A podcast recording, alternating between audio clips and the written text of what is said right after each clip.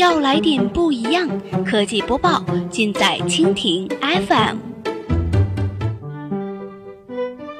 欢迎收听苹果播报，本节目由蜻蜓 FM 独家制作播出。收听更多内容，敬请收藏订阅本节目，或持续关注蜻蜓 FM 科技频道。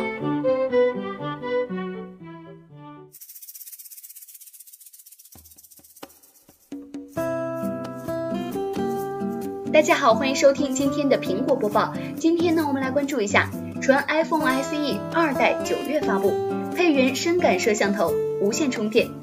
近日，iPhone SE 二代的消息频出，包括最终命名、CAD 图以及可场渲染图悉数流出。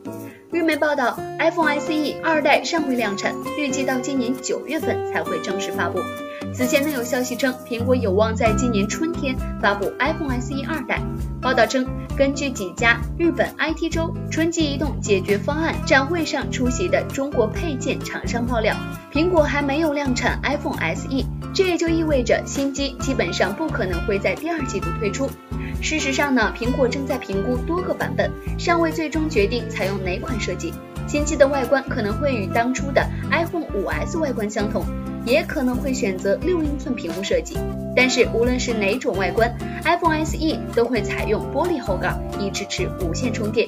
一家玻璃厂商透露，苹果为新机选择了三种不同类似的玻璃材质，显示屏将会采用凹口设计，但没有为 Touch ID 预留的开口，这也就意味着新机很有可能会采用 Face ID 人脸识别。了，以上就是我们今天节目的全部内容，感谢您的收听。如果你喜欢我们的节目，可以点击屏幕上方的星星来收藏我们节目。